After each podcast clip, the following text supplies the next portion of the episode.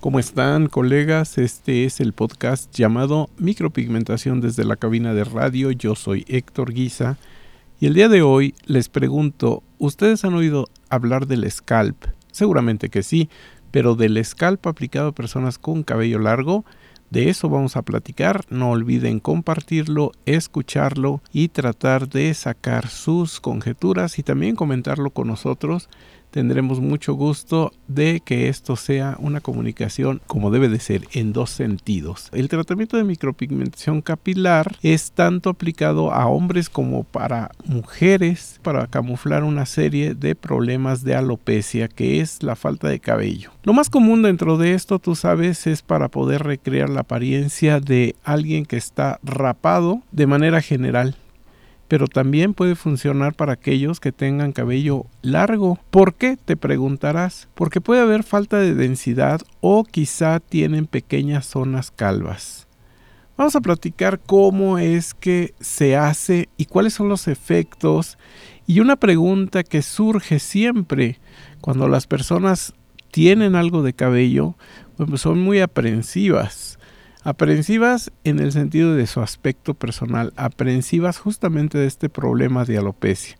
Y la pregunta que serían es, ¿a poco tengo que afeitarme a rape para poderme hacer la aplicación? ¿Cuáles son los efectos de la micropigmentación capilar cuando una persona sí tiene cabello?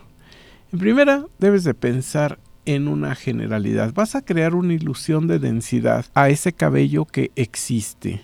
Y tú sabes que la micropigmentación del cuero cabelludo consiste en tatuar una gran cantidad de puntos diminutos. Generalmente se agrupan de 5 o 6 para ir haciendo una especie como de flor que va a comunicarse con la siguiente y así sucesivamente hasta ir dejando un tamiz que va a parecer una sombra en el cráneo. Se puede realizar la micropigmentación capilar a personas que aún tengan cabello sin importar su sexo, ya sean hombres o mujeres, por supuesto que sí.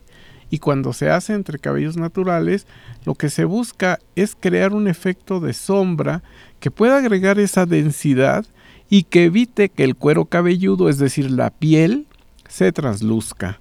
Este efecto, lo que estás buscando tú con la micropigmentación es dar una apariencia de que hay más abundancia de cabello y, entre comillas, está grueso. Todos son efectos visuales. Puede camuflarse muy bien con pequeños parches sombreados dispersos aquí sí te voy a hacer la advertencia, no estás trazando ningún pelo adicional. ¿Cómo se hace esto? Bueno, pues el patrón de puntos se va a ir ajustando según la gravedad del problema que te presente el modelo. Por lo tanto, el scalp se puede hacer en un cabello muy corto, en uno mediano, en uno largo, incluso en aquellos que tengan una melena, porque en cabello largo también hay una técnica que se puede aplicar y va a dar un efecto impresionante. ¿Sabes cuándo se puede aplicar en cabello largo? Imagínate una señora a la que le aplicaron la cirugía llamada ritidectomía, que es para estirar el rostro. A la altura de las patillas, digamos que ya en contacto con los pabellones auriculares, les queda una cicatriz y muchas veces esa cicatriz llega desde la parte donde todavía hay pelo y no les gusta que se les note porque a lo mejor durante el proceso de sanado ya ahí el cabello ya no les volvió a crecer. Entonces ahí es donde sí se puede hacer este enmascaramiento. La micropigmentación del cuero cabelludo se va a realizar puncionando pequeños puntos, como lo habíamos mencionado, con el dermógrafo y tus agujas. La tinta que se está pigmentando se va a estar inyectando muy cerca de la superficie de la piel y de esta manera los puntos se van a ver muy naturales, mucho más que en un tatuaje tradicional.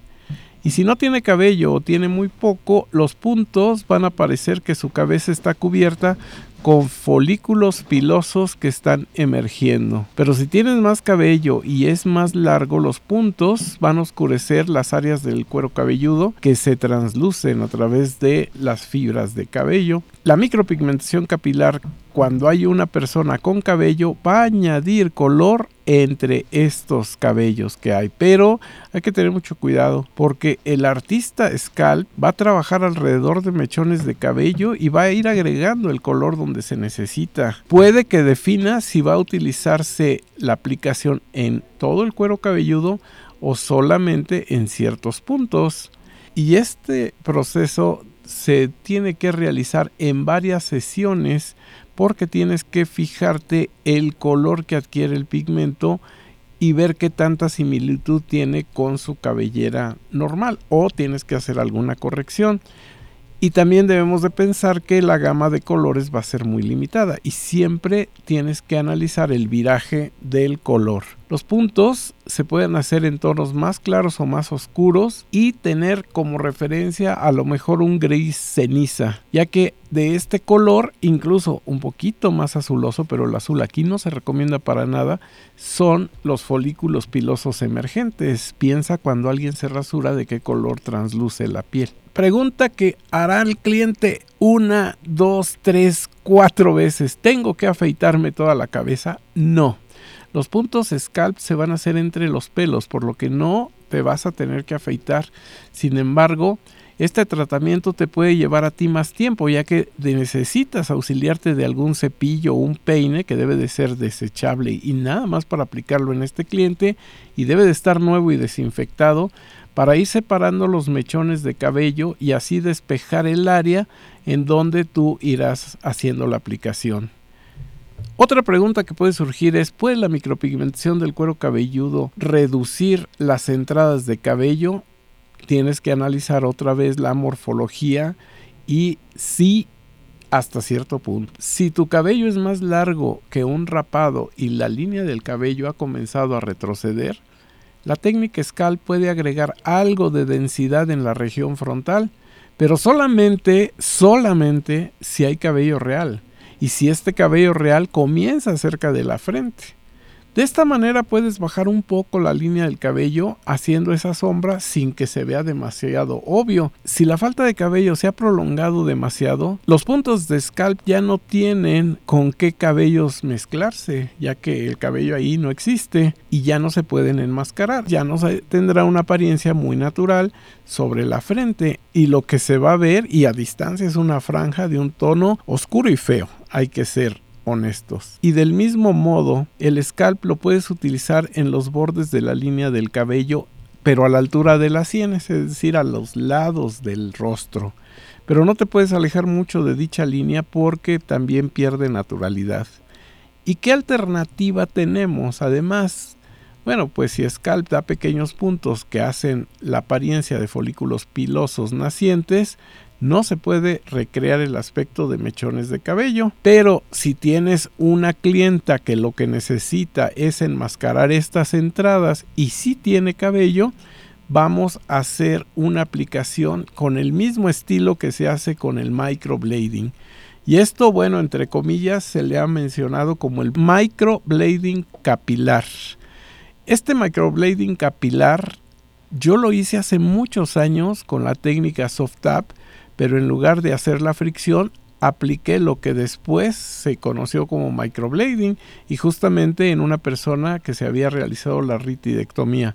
El pelo se le veía tan natural que solamente cuando se vio al espejo y vio que sangró, se dio cuenta cuáles eran los trazos que habíamos realizado. ¿Qué quiero decir con esto? Que se realiza arrastrando una cuchilla muy delgada a través de la piel, siguiendo la dirección del pelo y depositando el pigmento mediante incisiones alargadas, que deben de tener mucha lógica. No vas a empezar a la altura del copete y terminarlo en la sien. Obviamente no, son trazos moderados. Una vez que sanan los trazos se van a ver exactamente como el cabello natural. El microblading, así llamado, de la línea del cabello, se puede hacer alrededor de los bordes que tenga la cabeza del cliente y puede ser una opción mejor para esta línea que tenga un retroceso significativo porque ahí podemos simular que el pelo no lo tiene como sombra, podemos simular que todavía tiene esos cabellos. Sin embargo, van a existir muchos problemas potenciales con este microblading capilar. ¿Como cuáles te preguntarás? Pues como que hay un desvanecimiento rápido del color o cambia a tonos que son azul verdosos. Por lo tanto, si no tienes un control perfecto de la línea de tintas que estás utilizando y del viraje que sufren, es mejor no te comprometas. Queda en ustedes el capacitarse correctamente, el atreverse a hacer cosas lógicas y si tienes un cliente que tiene cabello y te pide una técnica para que se le vea más abundante, pues ya te di una opción. Gracias por escuchar este podcast Micropigmentación desde la cabina de radio. Yo soy Héctor Guisa, no te pierdas la serie. Hasta la próxima, compártelo. Gracias, bye.